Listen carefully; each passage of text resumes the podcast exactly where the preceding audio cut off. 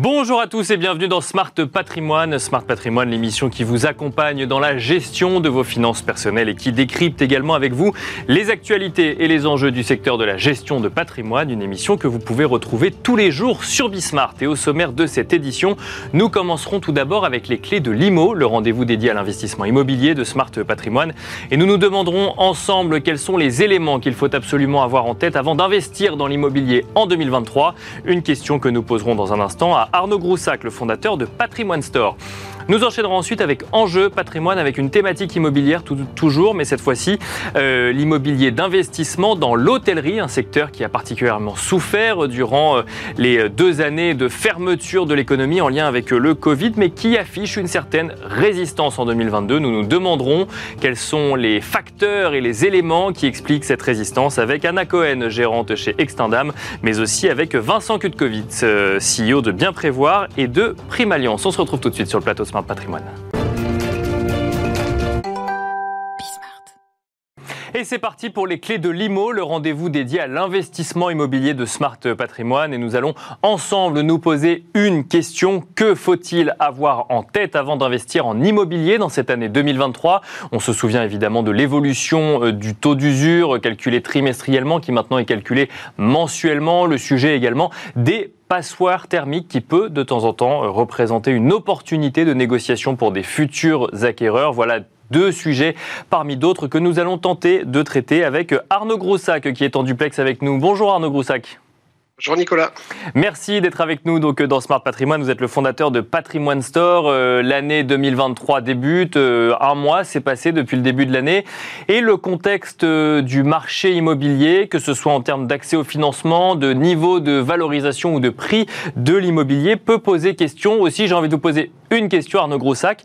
Que faut-il avoir en tête avant d'investir en immobilier en 2023 Alors, plein de choses parce qu'effectivement 2023 est une année euh, très particulière. Son démarrage est très très lent euh, parce que psychologiquement beaucoup d'investisseurs sont dans l'attente. Et je crois que depuis le début de l'année c'est l'attente. On attendait que le taux d'usure change, on attendait que les applications arrivent. On attend aussi des annonces du ministre et ou du, CNR euh, qui est présidé par Valérie Bédac de, de, de Nexity, mais finalement il se passe pour le moment pas grand chose. Alors il n'empêche qu'il y a des grandes lignes qui commencent à apparaître sur les orientations de, 2023 et ce qu'on va pouvoir finalement, ce que les investisseurs vont pouvoir prendre en compte euh, pour mettre en place leur investissement. Parce qu'effectivement, il y a quelques modifications au niveau des fiscalités, privilégier plutôt par exemple du déficit foncier. On va expliquer peut-être pourquoi ça, ça risque d'être la grande année du déficit foncier. Vous en avez touché deux mots avec les passoires thermiques et pourquoi le meublé risque d'avoir un petit peu plus de difficultés cette année.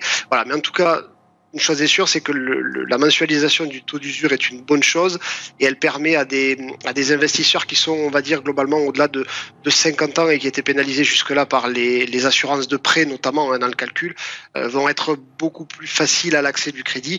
Et on sait qu'aujourd'hui, c'est quand même cette catégorie socio-professionnelle qui a beaucoup plus de, moyens et de capacités d'endettement parce que souvent, ils ont euh, fini de payer leur résidence principale.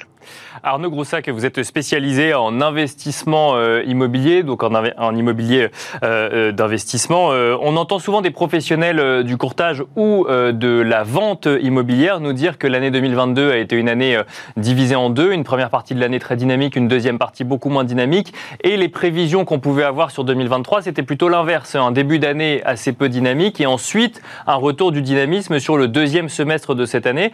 Vous avez évoqué effectivement le, changement de la temporalité du mode de calcul du taux d'usure, est-ce que ça peut venir amener plus de dynamisme dès le début d'année sur ce marché immobilier? Alors pour le moment, non, ça a très peu d'impact parce que euh, nous sommes dans une période psychologique où l'investisseur se, se, se, dit est-ce que les taux vont continuer d'augmenter finalement ou pas? Et surtout, le deuxième effet psychologique très fort, c'est que beaucoup de gens se disent l'immobilier va baisser. Voilà, l'immobilier va perdre 10% et donc il vaut mieux attendre quelques mois avant de avant de d'acheter. Et effectivement, 2022, on a eu premier semestre euh, plutôt très dynamique et deuxième très compliqué. Là, nous démarrons un, premier semestre de 2023 très compliqué. Euh, pour avoir eu pas mal de chiffres de promoteurs et de, et de commercialisateurs, c'est pas à l'arrêt, mais, mais c'est très très très ralenti. Euh, et effectivement, on peut tabler sur euh, euh, le mois de septembre qui sera une vraie reprise parce que psychologiquement, les gens se seront rendus compte que finalement l'immobilier va pas trop baisser à part certaines classes d'actifs et que les taux vont se stabiliser globalement. Hein, c'est à peu près ce qui, ce qui ressort aujourd'hui, que d'ici juin, les taux devraient se stabiliser une fois que la BCE aura fait ces, ces deux augmentations encore qu'elle qu'elle projette a priori. Voilà, donc c'est vrai que pour le moment, on ne voit pas de dynamisme. Si, si je comprends bien, Arnaud Groussac, en fait, le, les futurs acquéreurs ou vendeurs euh, s'attendent à ce que ça baisse, donc personne ne, ne, bouge pour le moment, mais quand on se rendra compte que finalement ça ne baisse pas tant que ça, le dynamisme reviendra sur le marché immobilier. C'est la façon dont vous voyez cette année? C'est exactement ça, parce que finalement, en face euh, euh, d'investisseurs, il aurait fallu beaucoup d'offres euh, pour que le marché baisse fortement. Aujourd'hui, beaucoup de vendeurs attendent et se disent bon, ben, on va laisser passer l'orage. De toute façon, c'est pas très grave. Soit on a des loyers soit on y habite et donc on n'est pas pressé de changer. Euh, et, ça, c'est couplé, le fait que ça soit couplé au taux d'intérêt, où des gens se disent, bah, on va pas euh, quitter une maison où on a emprunté à 1,5 il y a 6 ou 7 ans pour euh, emprunter à 3 aujourd'hui. Donc finalement, l'offre baisse en même temps que, la demande. Et c'est vrai que certaines classes d'actifs, vous, parliez des passoires thermiques, elles sont touchées euh, de manière plus importante au niveau de la baisse. Des grandes villes comme Paris peuvent être touchées sur des appartements non adaptés, mais globalement, on voit quand même un marché de l'immobilier assez résilient et l'ensemble du marché, l'ensemble des experts du marché est, assez d'accord pour s'accorder sur une, euh, on va dire un, réarbitrage qui serait de l'ordre de 5 à 10% sur l'année de baisse maximale, euh, toute classe d'actifs confondue. Donc finalement, c'est à peine une petite correction avant que ça reparte. Alors justement, les passoires thermiques, vous en avez parlé, effectivement, euh, elles, elles, subissent finalement un calendrier gouvernemental d'interdiction euh, de location, donc en fonction de la lettre du DPE, ce qui fait que on a vu en 2022 beaucoup de passoires thermiques arriver sur, sur, sur, sur le marché, hein, tout simplement. Est-ce que cela peut représenter des opportunités pour des investisseurs immobiliers, Arnaud Groussac Alors, très clairement oui. Aujourd'hui, la multitude d'offres fait que les investisseurs sont de plus en plus de plus en plus frileux pardon, sur les passoires thermiques parce qu'ils se rendent compte que le coût des travaux devient exorbitant. Euh, alors, il est vrai que euh, les, dans le cadre de rénovation énergétique sur cette année, les déficits, le plafond du déficit foncier a été doublé. Donc ça, c'est une excellente chose. Donc ça, c'est vraiment, euh, on va dire, les LR au Sénat qui ont proposé ça et qui a été amendé. Donc ça veut dire que si vous rénovez une passoire thermique et que vous la faites repasser dans les meilleures lettres du DPE, au lieu d'avoir 10 700 de déficit autorisé, vous allez le doubler. Ça vous permet donc d'avoir un impact fiscal plus important. Et on risque d'avoir sur 2023, du coup, une vraie année du retour en force du déficit foncier, où il vaudra mieux déduire ces travaux que de les amortir et faire du meublé, parce qu'aujourd'hui, il y a tellement d'offres de meublé, à la fois sur euh, de l'étudiant, sur de la colocation, sur de la division d'appartements en chambre, etc., que finalement, aujourd'hui, on ne loue pas le meublé plus cher que le revenu foncier. Euh, sauf que euh, il y a plus de turnover et plus de charges d'entretien sur un meublé, donc il vaut mieux faire du déficit foncier, remettre de l'offre nue sur le marché et revenir à finalement un immobilier plus long terme tel qu'on le connaissait avant la crise. Mais alors, un, mot peut-être pour ceux qui nous écoutent, comment on fait du déficit foncier? Est-ce qu'on peut faire du déficit foncier avec n'importe quel type de bien immobilier? Alors oui, vous allez pouvoir globalement déduire euh, les, travaux que vous allez engager à partir du moment où ils sont faits par des professionnels. Vous allez avoir deux types. Le, déficit foncier que vous allez faire vous-même, vous n'allez pouvoir passer que les travaux de rénovation du bien, pas les travaux dits d'embellissement ou de confort. Donc, je vous prends un exemple. Si vous avez, euh, par exemple, euh, déjà du chauffage et que vous passez à des pompes à chaleur, vous faites un travail énergétique. Donc là, ça rentre, euh, ça rentre en compte. En revanche, si vous faites que remplacer la cuisine par une autre cuisine, là, c'est dit du confort, vous n'allez pas pouvoir le déduire. Mais vous avez aussi des supports d'investissement immobilier, des programmes qui sont dédiés à ça chez des opérateurs, où là, vous allez avoir euh, ça, enfin, en les citant, on met soit du déficit foncier, soit du Pinel réhabilité ou euh, le Malraux et monument historique. C'est exactement le même type de montage. C'est juste que dans le cadre de déficit foncier, il y a une insalubrité du bien qui est constatée avant, c'est-à-dire que la totalité de la résidence, la totalité de l'immeuble euh, est, dit non habitable. Et dans ce cadre-là, vous allez pouvoir, euh, l'opérateur va réaliser des travaux complets, partie commune et partie privative, euh, et vous allez pouvoir effectivement, dans ce cadre-là, déduire tous les travaux, à la seule condition qu'ils ne touchent pas plus de 5 corps d'État. Donc si vous avez euh, électricité, plomberie, etc., euh, voilà, il faut le limiter à 5 corps d'État, mais souvent ce sont des cabinets d'avocats qui gèrent ce type d'investissement pour vous en garantir la validation fiscale. Un mot du meublé, hein, vous l'avez évoqué, euh, Arnaud Groussac. Donc, euh, si je replace un petit peu le contexte actuel, notamment de, réflexion sur euh, une retraite par répartition, et donc potentiellement un certain nombre de gens qui se posent la question d'investir pour avoir des revenus futurs, et notamment d'acquérir un bien immobilier pour le mettre en location et se dire bon bah voilà, je, mets en location et je capitalise finalement sur les loyers que je vais ensuite, je vais ensuite percevoir, notamment via du meublé. Ça, ce que vous nous dites, c'est qu'en 2020 c'est peut-être pas la meilleure stratégie d'investissement immobilier alors, ça va dépendre finalement de votre, de votre situation et je ne vais pas du tout faire une réponse politicienne, mais le meublé a une modification comptable qui va intervenir dans les deux ans ou euh, sans faire de, de, difficultés, mais le, le foncier, c'est-à-dire la partie que vous ne pouvez pas amortir, va être beaucoup plus importante et va passer entre 30 et 50 de votre prix immobilier suivant la zone où vous êtes. Donc l'impact fiscal meublé va être moins important. En revanche, pour éclairer les gens qui nous écoutent aujourd'hui et qui pensent à leur retraite, si vous avez par exemple 50 ans, vous pouvez tout à fait dire aujourd'hui je fais un déficit foncier parce que j'ai de la fiscalité, parce que ça, ça correspond à ma situation d'aujourd'hui. Je le conserve pendant 10 ans en revenu foncier et au moment de la retraite, je le transforme en meublé. Ça, c'est tout à fait possible et vous pourrez réamortir et vous pouvez fonctionner par rapport à ça. C'est vraiment des montages qui sont très efficaces parce que ce qu'il faut préciser euh, dans le cadre du déficit foncier, c'est que les travaux que vous déduisez fiscalement ne rentrent pas dans le calcul de la plus-value. Donc ça veut dire qu'il vous faut conserver votre bien longtemps. Et donc, vous pouvez tout à fait dire, pendant 10 ans, je fais du déficit foncier et ensuite je fais du meublé. Aujourd'hui, faire du meublé, si vous êtes à 15 ans de la retraite, quand vous allez arriver à la retraite, vous aurez fini vos amortissements, ils auront été impactés, vous aurez des revenus fonciers, des revenus meublés, pardon, positifs et donc de la fiscalité dessus. Donc aujourd'hui, c'est vrai par rapport à ces modifications et à l'offre colossale qu'il y a sur le marché, il vaut mieux faire du nu et le transformer en meublé au moment de la retraite pour bénéficier des amortissements le plus longtemps possible.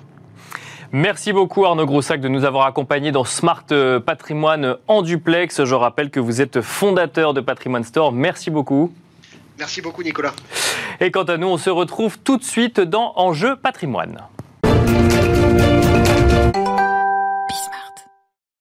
Et nous enchaînons à présent avec Enjeu patrimoine, un enjeu patrimoine consacré toujours à l'investissement immobilier, mais nous allons parler plus particulièrement de la thématique de l'hôtellerie, un secteur d'activité qui a beaucoup souffert durant la pandémie. Si nous regardons à présent en 2022 et potentiellement en 2023, on constate que le secteur affiche tout de même une certaine résistance et revient même parfois sur des niveaux de dynamisme d'avant la pandémie, si on regarde notamment en 2019, pour comprendre la résistance de ce secteur, mais aussi les perspectives perspectives qu'il peut offrir en matière d'investissement. Nous avons le plaisir d'être accompagnés sur le plateau de Smart Patrimoine par Anna Cohen. Tout d'abord, bonjour Anna Cohen.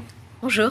Bienvenue sur le plateau de Smart Patrimoine. Vous êtes gérante chez euh, Extendam. On va essayer de comprendre un petit peu avec vous les dynamiques euh, de marché dans le secteur euh, hôtelier. Mais nous avons le plaisir d'accueillir tout d'abord également Vincent Kutkovitz. Bonjour Vincent Kutkovitz. Bonjour Nicolas.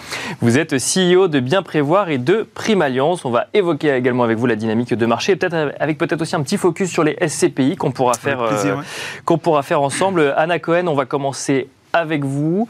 Le secteur hôtelier était, euh, allez, j'ose le mot, annoncé pour mort ou en tout cas en grande difficulté en 2020 ou en 2021. Et finalement, on se rend compte qu'en 2022, euh, quand on regarde de l'immobilier d'investissement en matière d'hôtellerie, mais donc la dynamique immobilière, euh, enfin la dynamique d'activité derrière, on se rend compte que le secteur résiste plutôt bien finalement. Alors, le secteur a très bien résisté et si euh, j'ai regardé un petit peu il y a un an, on, a parlé de la même chose et on, s'était rendu compte que post euh, l'été avait été très très bon. Mhm.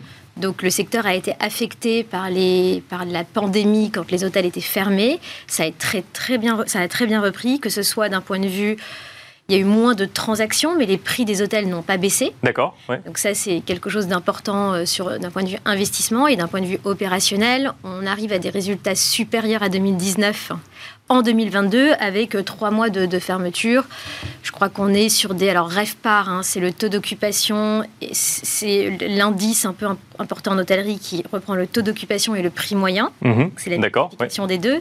Et on est sur des REFPAR de plus en fonction des, des, en fonction des, sociétés, enfin des consultants, on est entre plus 7 et plus 9% par rapport à 2019. D'accord. Donc on fait mieux que 2019. On ne on se contente pas de revenir au niveau d'avant pandémie. On fait beaucoup mieux que 2019 avec le taux d'occupation qui, je, crois que les ces deux lois disaient que le taux d'occupation était à moins 6%. D'accord, oui. Contre un prix moyen à plus 16%. Donc, euh, Donc en fait, les, on paye plus cher. Il y a un petit peu moins de monde, mais euh, le prix des chambres est un petit peu plus élevé. n'oublions pas qu'il y a eu trois mois quasiment de fermeture, parce que janvier, février, mars, mm. on était encore en, pleine pandémie. Donc euh, les, les, résultats ont été bien meilleurs que sur 2019.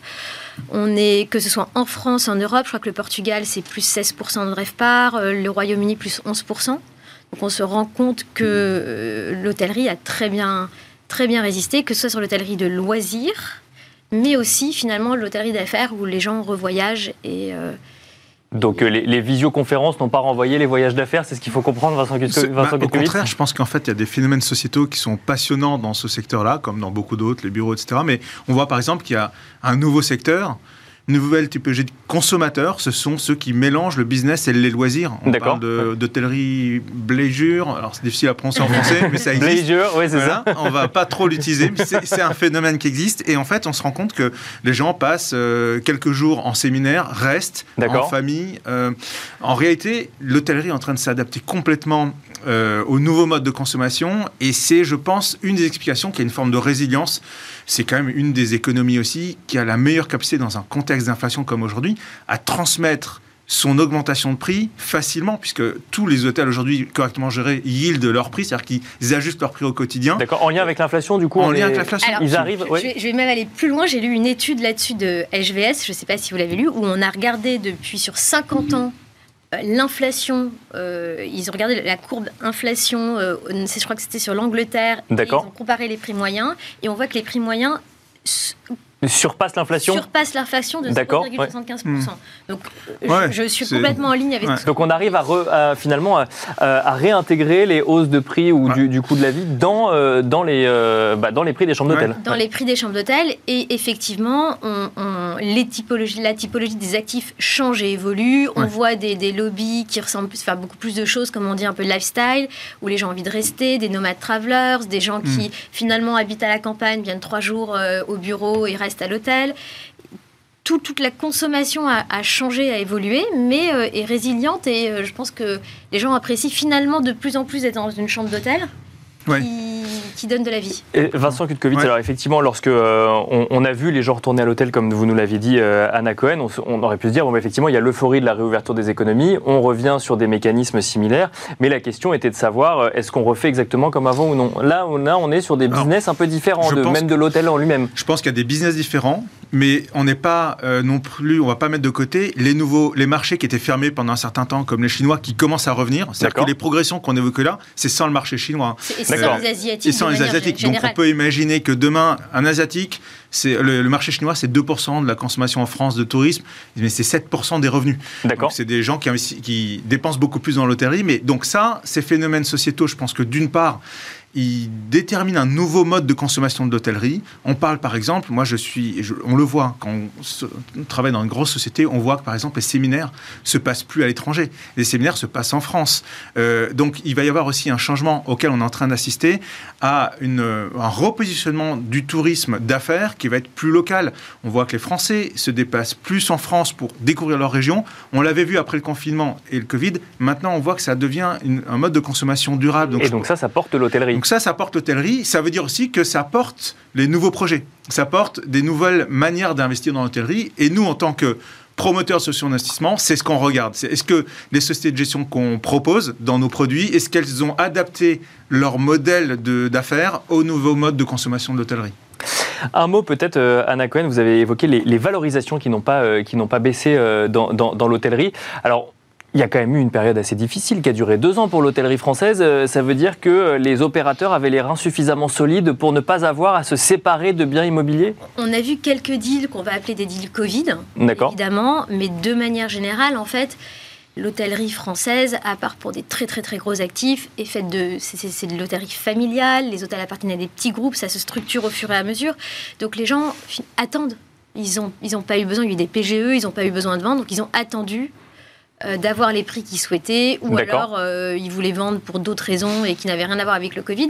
Donc finalement, on a vu une baisse de volume, mais pas une baisse des prix ou, juste pendant une période assez Parce qu'il n'y a pas eu d'offres supplémentaires qui seraient venues justifier une baisse de prix, par exemple. Vous expliquer une baisse de bah prix. non, et en plus, on a moins de Airbnb. Hein, donc, euh, euh, donc mécaniquement, il y, a, de la demande pour les hôtels. Exactement. Nous, on voit un phénomène tout petit peu différent. Euh, on parle avec beaucoup de gérants aussi qui sont peut-être plus généralistes aujourd'hui. Et ce qu'on voit, c'est que ce qu'ils nous disent, c'est qu'il y a quand même un peu comme sur le phénomène des, des murs de commerce, mhm. où il y a eu une purge quand même, une baisse des prix. Aujourd'hui, on peut arriver à faire des deals dans de meilleures conditions parce qu'il y a quand même une remontée des taux. D'accord, oui. Voilà, euh, il peut donc ce qu'on paye dans le financement, on le paye un peu moins dans le prix de le, oui, d'une certaine manière. Donc on est quand même dans un contexte où on peut imaginer quelqu'un qui a du cash à investir dans l'hôtellerie, il pourra peut-être le faire dans de meilleures conditions qu'il ne l'aurait fait euh, avant le Covid. Bon, même après, je peux comprendre qu'il y a différentes analyses sur le marché. Nous, en tout cas, c'est des choses.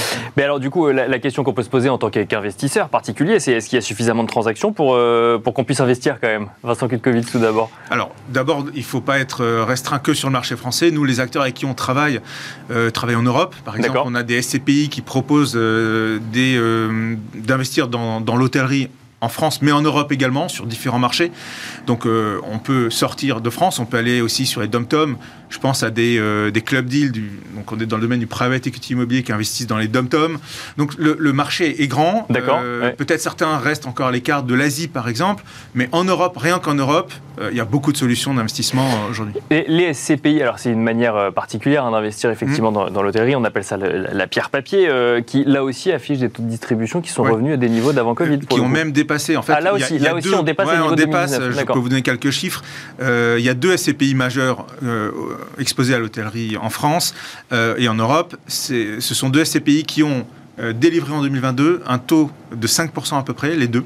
et c'est supérieur au taux moyen qu'elles délivraient avant le Covid. Par contre, elles ont connu une baisse forte du rendement en 2020-2021 il y a une volatilité, c'est sûr, sur ce genre de produit, mais on était dans un contexte absolument incroyable de, économique. Maintenant, euh, elles, ont, euh, elles sont en train de performer à un niveau qu'elles n'ont jamais performé, mais c'est deux SCPI sur un ensemble de 100 SCPI. Justement, ça, ça annonce ma prochaine question euh, à Anna Cohen. Effectivement, là, on parle de l'hôtellerie dans son ensemble. Alors, on peut citer des grands groupes hôteliers. En France, on en a beaucoup. Est-ce que ces chiffres témoignent d'une réalité similaire au sein de tous les acteurs, ou est-ce que c'est quelques grands acteurs qui finalement tirent le secteur et qui amènerait à plus de sélection finalement de stock picking dans les biens immobiliers en lien avec l'hôtellerie? Non, je crois que de manière générale, enfin, nous, Extendam, on, fait la France, on fait aussi euh, l'Europe, on, reste en zone euro, et de manière générale, on, a la même tendance à peu près partout. Hein quelle que soit la taille des acteurs, par exemple, ou euh, l'hôtel familial, alors peut-être qu'il le possède effectivement, l'hôtel familial, mais quelle que soit la taille du groupe hôtelier, finalement, vous constatez que la dynamique est la même, quelles que soient les régions aussi La dynamique est la même, euh, il y, a quand même une, y a une forte dynamique. Alors effectivement, en région, on va plutôt avoir tendance, nous, à regarder des actifs avec des sous-enseignes. D'accord. Mais ce que je dis n'est pas obligatoirement vrai pour certaines villes, euh, pour certaines villes françaises des, plus grosses villes, mais euh, aujourd'hui, oui, on voit une tendance quand même, euh, un appétit euh, de manière générale, que ce soit pour des petits hôtels à Paris ou des plus gros hôtels, des gros, des gros porteurs. Il y a vraiment, sous-enseigne, non, non, je, confirme.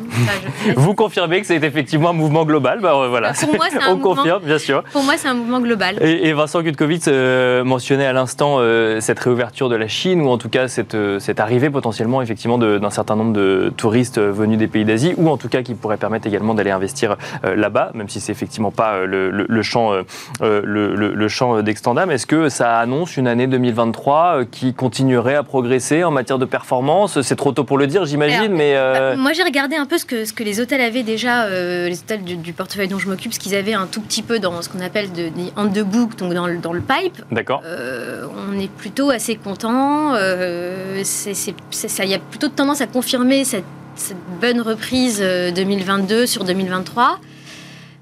évidemment, s'il y a une pandémie qu'on referme des hôtels, on ne va pas y arriver. Mais Bien sûr, parce que ça enfin, il n'y a plus de raison que ça, que ça arrive aujourd'hui. On sait le gérer. Euh, alors qu'on ne le savait pas il y a quelques, il y a quelques, quelques années maintenant d'ailleurs. Bien sûr, oui. Donc euh, les Chinois reviennent, euh, reviendront à un moment où l'Asie reviendra à un moment et ça sera plutôt très bénéfique, notamment pour c'est souvent des groupes donc qui vont dans des hôtels en périphérie de Paris qui se, remplissent les week-ends, c'est des hôtels business. Donc ça, ce sera quand même quelque chose qui c'est quelque chose qui manque toujours. Et on a la clientèle américaine qui revient aussi depuis quelques hmm. mois, ce qui est très positif. Je, rebondis là-dessus. Effectivement, quand on parle de l'immobilier de bureau, on entend souvent euh, que les emplacements ont peut-être un petit peu changé. On cherche plus du cœur de ville, un peu moins de, hmm. de, de la périphérie. Là, pour les hôtels, finalement, ce que vous nous dites, c'est que c'est pas forcément la même dynamique. Bah, en fait, euh, les, sièges des très grosses entreprises euh, sont rarement. Euh, enfin, il y en a, hein, mais on est rarement dans le centre, centre, de Paris. on est souvent un peu en périphérie, à côté de Puteaux, si on prend la Défense, Bien sûr, Poissy, où il y a où il y a Stellantis. Enfin, voilà, donc toute cette dynamique-là, c'est des hôtels qui ont quand même une vraie clientèle corporate et qui devraient la garder. Il n'y a pas de raison que tout le monde que tout le monde bouge. Et finalement, on parlait de télétravail, on en a moins que, que tous. Qu'anticiper, oui. Et donc il y a encore des gens qui se déplacent finalement. Parce qu'on est tous retournés au bureau et on est ravis d'y être et de voir des gens, non? Enfin... Mm. Bien sûr, mais est-ce qu'on va à l'hôtel pour autant? C'est ça la question, Vincent Covid Non, moi je pense que hum, ce que j'expliquais tout à l'heure, c'est un phénomène. Alors certes, les hôtels de centre-ville, c'est vrai que si on fait le lien avec ce que nous disent les gérants de SCPI de bureau, c'est vrai qu'aujourd'hui il y a un, flight to quality dans le domaine de l'immobilier de bureau, c'est-à-dire qu'on veut revenir dans les centres-villes. On est un peu moins en périphérie, mais je pense que ça, c'est, euh, ça va soutenir, quoi qu'il arrive, l'hôtellerie euh, de centre-ville en tout cas, si on prend le prisme Bruro, c'est ce qu'on voit.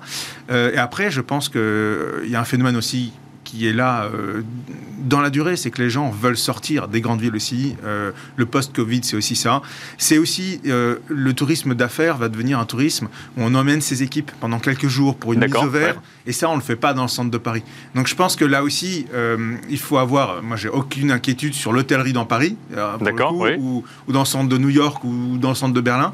Et je pense que là où il y a des opportunités à saisir, ça va être sur le repositionnement peut-être de lieux un peu en dehors des grandes villes, où on va attirer un nouveau euh, tourisme d'affaires, parce que euh, on parle de télétravail, certes, les gens reviennent au bureau, mais les gens sont encore en télétravail un petit peu, ils ont besoin de se retrouver. Euh, les séminaires, ce sont plus des séminaires proches de chez soi, on va peut-être plus prendre l'avion. Donc c'est là où il y a des opportunités qu'il faut être assez fin dans l'analyse pour se positionner sur les modèles de demain. Moi, je, pardon, hein, je rebondis, mais en fait, euh, le, tourisme d'affaires, c'est pas que le centre de Paris. Ouais. C'est pas que. Euh, ça, c'est d'ailleurs peut-être le tourisme pas d'affaires pour le coup. mais, voilà, et c'est pas que des, des, hommes ou, d'affaires qui voyagent, c'est aussi euh, des ouvriers. C'est aussi des gens qui se déplacent dans des petits hôtels, c'est mm. des commerciaux assez simple. Bien sûr. Qui finalement, donc le tourisme aussi en province d'affaires mhm. et tous ces hôtels en périphérie qui sont près des autoroutes notamment, ça aide. Enfin, c'est des hôtels qui sont pleins à craquer la semaine. Bien sûr. Parce qu'il y a des commerciaux, des ouvriers et ça va être des, hôtels plus économiques et plus budget mais qui vont très bien marcher. Et, et qui là aussi tire la dynamique finalement du, secteur. Et, de toute façon, ces gens-là, ils n'ont pas le choix. Contrairement à euh, quelqu'un qui vient de Berlin pour faire un rendez-vous à mhm. Paris qui peut le faire en visio, un commercial, il faut qu'il se déplace. Oui, bien sûr. Un ouvrier, euh, il faut qu'il se déplace. Donc en fait, c'est aussi pour ça qu'on a vu que l'hôtellerie provinciale en France avait mieux résisté mhm. que dans les grandes villes parce que ces gens-là, de toutes les manières, Covid, pas Covid, euh, à un moment, il faut manger quoi. Donc il faut y aller. Et bon, on finira là-dessus. Merci beaucoup Anna Cohen. Je rappelle que vous êtes gérante chez Extendam. Merci Vincent Kutkovitz. Je rappelle que vous êtes CEO de Bien Prévoir et de Prime Alliance. Merci à vous également de nous avoir suivis et à très vite sur Bismart.